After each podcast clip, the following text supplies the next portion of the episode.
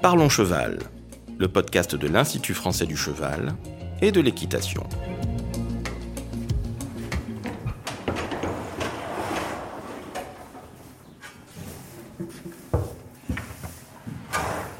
Bonjour à tous, je suis Laurent Vigneault de l'Institut français du cheval et de l'équitation et aujourd'hui je reçois Anne-Lise Pépin, chargée d'études en économie et qui va nous parler d'acheter un cheval.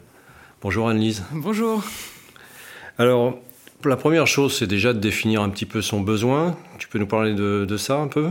Pour acheter un cheval, il y a deux questions principales à se poser. C'est déjà pour qui est-ce que je veux acheter un cheval, c'est-à-dire euh, par qui le cheval sera manipulé, euh, et ensuite pourquoi faire? Alors c'est sûr que si on achète euh, un cheval pour un cavalier débutant ou pour un amateur qui va vouloir faire de l'élevage et qui va être plutôt novice, il va falloir plutôt un cheval avec un tempérament plutôt calme. Et puis si c'est plus pour un cavalier confirmé, on pourra s'orienter vers des chevaux qui ont un tempérament éventuellement plus chaud. Voilà, il y a un adage qui est plein de bon sens qui dit euh, à jeune cavalier vieux cheval et à vieux cheval euh, jeune cavalier. Oui, alors précision, ici on ne parle que des chevaux de sport et loisirs. Hein, oui, voilà. Et d'élevage éventuellement. On n'abordera pas aujourd'hui la ah, partie orientation sport loisirs, du coup l'élevage. Ouais. Voilà, et ensuite, pourquoi faire? Euh, Il faut bien savoir, avant de se lancer dans l'achat d'un cheval, pourquoi est-ce que euh, j'ai envie d'acheter un cheval? Est-ce que c'est plutôt pour faire de la promenade, de la randonnée? À ce moment-là, on s'orientera vers un cheval qui a plutôt bon caractère, qui est plutôt rustique, euh, voire sportif, si jamais on veut s'élancer dans des randonnées qui vont faire plusieurs jours ou une journée complète.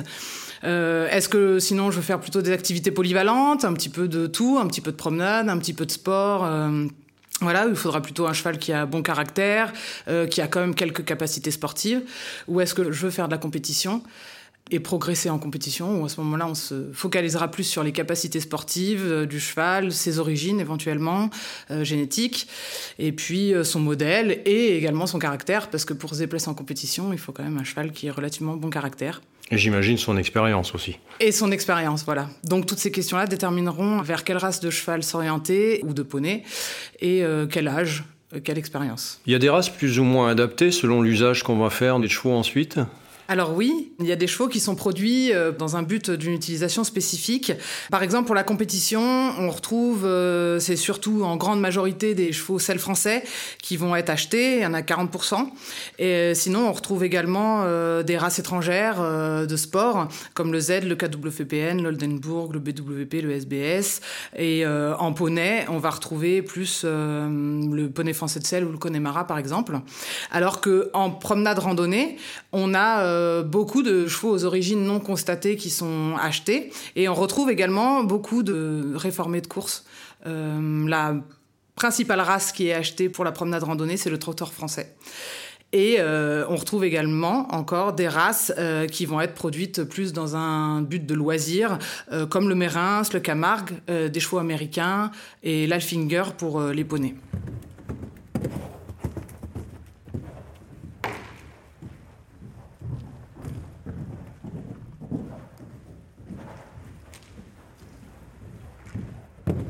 Alors ensuite, il y a une question déterminante, euh, évidemment, qui va rentrer en ligne de compte, c'est quel budget, parce que c'est un élément qui va être décisif dans cet achat.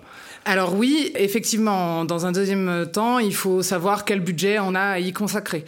C'est sûr que ça va déterminer euh, l'équidé auquel on pourra prétendre.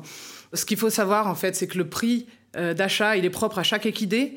Il peut varier en fonction d'énormément de choses qui ne sont pas forcément euh, mesurables. Oui, il y a des euh, grosses variabilités de prix. Hein. Voilà, il y a des grosses variabilités de prix.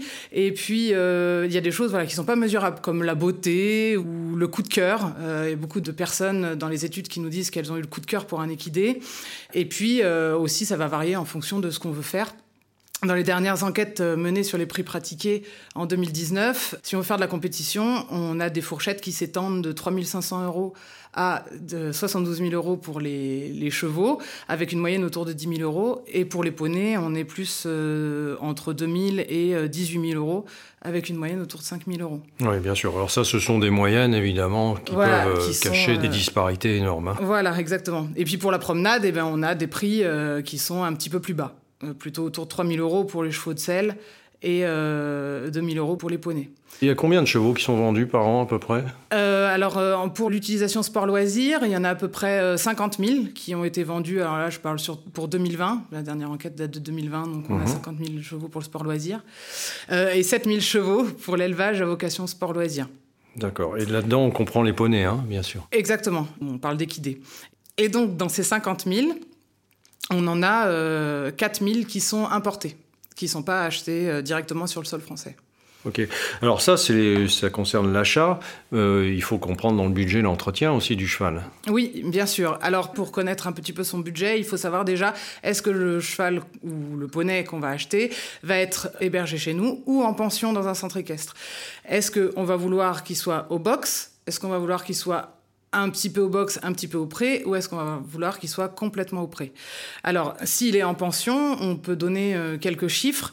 Dans les dernières études qui ont eu lieu là-dessus, qui datent un petit peu maintenant, qui sont les études euh, des observatoires économiques régionaux qui ont été faites entre 2014 et 2016, on a des prix de pension au prêt qui euh, s'étalent entre 50 et 480 euros, et des prix de pension au box entre 100 et 1000 euros c'est par mois. J'imagine que ça varie beaucoup selon les régions françaises. Voilà, Souvent, effectivement, en Ile-de-France, on a des pensions qui sont plus élevées, ou dans le sud, euh, ou dans les régions où il y a assez peu de prairies. Euh, oui, qui sont urbanisées en général. Voilà, souvent, euh, ce qu'il faut savoir dans les pensions aussi, c'est que d'autres prestations, comme les sorties au paddock ou aux marcheurs, etc., parfois sont à rajouter au tarif de base.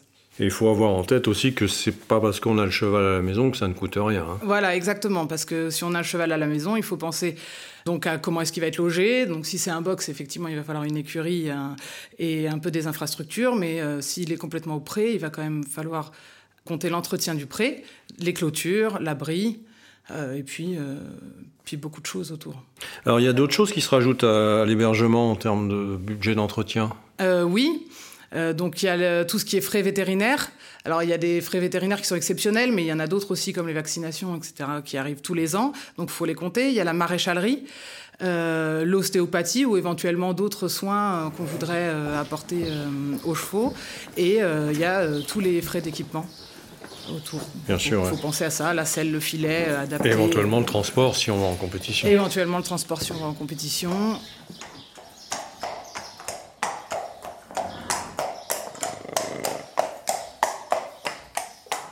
Alors, on a vu le besoin, on a vu le budget. Maintenant, comment on repère son cheval? Alors, euh, lors de la dernière étude, euh, donc les enquêtes euh, qui ont été menées en 2020, on a 40% des gens qui repèrent leurs chevaux en fait sur Internet qui repèrent que l'équidé est à vendre sur Internet, soit via des sites spécialisés de petites annonces qu'on connaît, et il y en a de plus en plus, ou alors beaucoup et de plus en plus sur euh, les réseaux sociaux, donc sur soit des groupes en fait de gens euh, spécialisés sur la vente, etc. sur les réseaux sociaux, ou alors même euh, chaque élevage qui va publier des annonces à vendre. Et sur les circuits de valorisation aussi, on... Oui, on peut aussi repérer un équidé à vendre. Alors c'est plutôt pour la compétition, sur les concours d'élevage qui sont organisés par les SHF. Donc c'est le concours d'élevage pour les moins de 3 ans, ou alors même sur les circuits de valorisation des chevaux euh, euh, de 4 à 6 ans, voire 7 euh, ans. Ça arrive que les gens achètent des chevaux qu'ils connaissent par leur entourage ou par éventuellement un intermédiaire? Alors oui, la deuxième manière la plus répandue pour repérer un équidé à vendre, c'est via son entourage et son réseau de connaissances. On a 27% des gens qui passent par ah leur entourage, une connaissance qui va les mettre en relation avec quelqu'un qui vend son cheval ou son poney. Et puis aussi, on a euh, des personnes qui vont déjà connaître le cheval, qui vont acheter euh, l'équidé au sein de leur centre équestre ou euh, auprès d'un particulier qui va être leur ami, qui auront, enfin, du coup, ils connaîtront déjà le cheval. C'est important de se faire aider, conseiller dans ces cas-là? Alors oui, euh, de toute façon, euh, ce qu'on conseille, c'est euh, de ne pas hésiter à se faire accompagner de son coach ou de quelqu'un d'autre. Alors tout dépend du niveau qu'on a ou du niveau d'expertise qu'on peut avoir vis-à-vis des équidés, mais il est de toute façon vraiment conseillé de se faire accompagner. Et le coach a un vrai rôle, saura évaluer le niveau de l'acheteur, le niveau du cheval et savoir si ça pourra correspondre éventuellement pour l'utilisation qu'on veut en faire. Alors une fois qu'on a repéré ce cheval, euh, on va passer à l'acte d'achat proprement dit. Donc là, il y a un certain nombre de règles à respecter. Tu peux nous en parler un petit peu? Alors, ce qu'on conseille surtout, c'est de se déplacer pour aller voir l'équidé. Donc, éventuellement accompagné, voilà, c'est ce qu'on se disait tout à l'heure, de se déplacer accompagné de son coach ou alors au moins de quelqu'un un petit peu extérieur à la vente.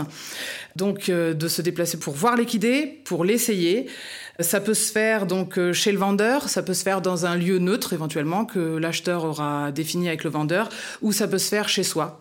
Alors certains vendeurs euh, proposent de prendre le cheval à l'essai chez soi. Il faut savoir que tous les vendeurs ne le proposent pas et ne sont pas d'accord avec ça, compte tenu du risque qu'ils prennent.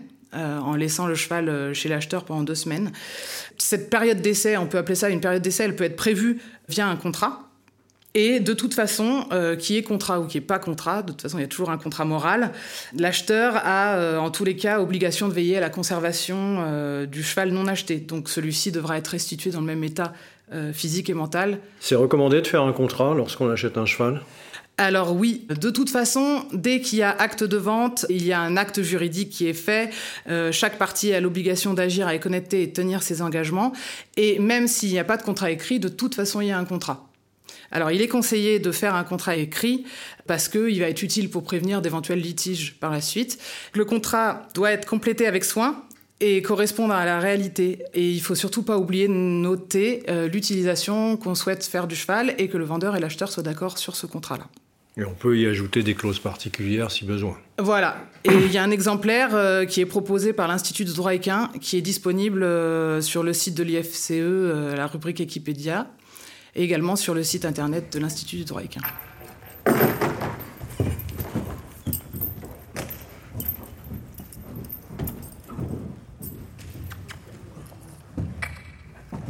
Alors, il y a un point dont on parle souvent dans l'acte d'achat, c'est la fameuse visite vétérinaire. Est-ce qu'elle est souvent pratiquée? Comment ça se passe? Alors, euh, lors des dernières enquêtes, euh, donc la visite vétérinaire, elle est faite dans 40% des cas, ce qui pourrait paraître un petit peu euh, bas, mais il faut savoir qu'on a tous les chevaux pour le sport loisir, donc de la promenade à la compétition, et puis suivant l'âge aussi. Alors, tout dépend de ce qu'on souhaite, quelle garantie on souhaite avoir. Pour un usage en compétition, c'est 70% des chevaux qui ont une visite vétérinaire. On fait quoi dans cette visite vétérinaire? Alors cette visite vétérinaire, donc elle est conseillée mais pas obligatoire. Et en fait, le vétérinaire, il va euh, vérifier l'état de santé de l'animal et son intégrité physique. Donc on peut faire euh, soit un examen euh, général des yeux, du cœur, de l'identification, savoir si on a le bon cheval, soit on peut faire un examen un petit peu plus poussé de la locomotion en faisant des palpations articulaires, des différents tests de flexion, de pied, de la planche. on peut faire bouger le cheval sur sol dur, sur sol mou, en ligne droite, en cercle pour voir s'il y a des problèmes de locomotion. Ou alors, on peut aller pousser encore plus loin et euh, faire réaliser des examens radiographiques. Donc soit des membres, alors ça peut être de deux membres ou des quatre membres, euh, ou du rachis, euh, voilà, des cervicales, etc. Et il y en a qui vont même jusqu'à faire des endoscopies, des examens vétérinaires vraiment très poussés. Il faut savoir que cette visite vétérinaire, son prix, il va dépendre évidemment des examens réalisés. Donc c'est aussi quelque chose qu'il faut prévoir dans le budget pour l'acheteur tout ça, j'imagine que ça dépend aussi de la valeur du cheval qu'on va acheter et du niveau de compétition qu'on envisage. Voilà, et de la prise de risque en fait en achetant le cheval. Alors une fois qu'on a fait tout ça, il y a encore des démarches à faire, les démarches CIR notamment? Alors oui, une fois qu'on a acheté le cheval, que le vendeur et l'acheteur se sont mis d'accord sur un prix, il y a des obligations légales euh, vis-à-vis du euh, CIR qui est le système d'identification relatif aux équidés. Donc déjà, une fois que l'acheteur a acheté son équidé, le vendeur doit lui donner euh, le livret du cheval, son livret d'identification, ainsi que la carte d'immatriculation du cheval. Alors la carte d'immatriculation, euh, c'est le document officiel qui indique la propriété et qui est enregistré euh, dans la base de données CIR. Il faut savoir que le vendeur est obligé de vous donner la carte d'immatriculation une fois que le cheval est payé en entier. Il ne peut pas vous la donner avant. Et voilà, et une fois que vous avez payé votre cheval complètement et que vous avez la carte d'immatriculation, et vous avez 30 jours pour aller faire renouveler cette carte d'immatriculation auprès du système d'identification relatif aux équidés. Et c'est un peu plus compliqué pour les chevaux importés. Hein. Alors voilà, ce que je disais avant, c'est si le cheval, euh, il est déjà inscrit à la base CIR, parce que tout équidé sur le sol français doit être inscrit, enregistré dans CIR. Donc si le cheval est importé, ça veut dire qu'il n'est pas enregistré dans CIR puisqu'il euh, n'a jamais été en France. Donc le vendeur doit euh, fournir à l'acheteur un passeport étranger. L'acheteur doit faire attention à être bien en possession de l'original du passeport et que celui-ci apporte toutes les informations nécessaires à l'enregistrement de l'équidé. Donc comme son pédigré, sa puce, son signalement, qui pourrait permettre euh, d'enregistrer l'équidé dans la race souhaitée. Voilà, l'équidé, il doit être enregistré dès qu'il est importé sous 30 jours, également au CIR. Et en fait, euh, comme la démarche, elle est un petit peu plus complexe, euh, voilà, je vous invite à aller voir euh, la rubrique CIR et démarche sur le site internet de l'IFCE. Oui, très bien. on rappelle quand même au passage que tous les chevaux doivent être identifiés. Hein. Ah oui, voilà, c'est obligé depuis 2008. Alors, on a vu, l'acte d'achat, donc on a finalisé cet achat. Malheureusement, dans certains cas, il peut y avoir une annulation de cet achat, non? Alors oui, donc c'est un peu comme dans tous les contrats de vente, il y a plusieurs garanties euh, qui peuvent mener à une annulation. On a la garantie de conformité, la garantie des vices cachés. Et puis euh, les vices rédhibitoires. Alors attention, les vices rédhibitoires, euh, ils sont au nombre de 7 bien définis. Ils doivent être établis sur diagnostic du vétérinaire. Donc c'est euh, l'immobilité, l'emphysème pulmonaire, le cornage chronique, le tic avec ou sans usure des dents, les boiteries anciennes et intermittentes, l'uvéite isolée et l'anémie infectieuse des équidés. Voilà, ils doivent être euh, déclarés sous 10 à 30 jours. En fait, il faut s'en rendre compte très rapidement quand on achète le cheval, parce qu'on peut rendre le cheval, mais que euh, sous 10 à 30 jours qui suivent l'acte d'achat.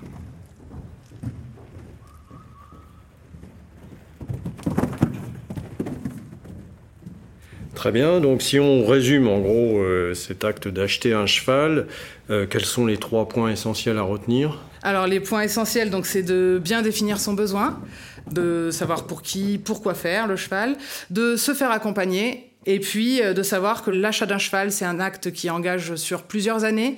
Donc c'est une vraie responsabilité et il va falloir pouvoir euh, loger le cheval et lui offrir les meilleures conditions possibles en fonction de sa vie et de son âge. Euh, donc des conditions de logement, de nourriture, de soins et d'équipement. Merci Anne-Lise. Merci Laurent.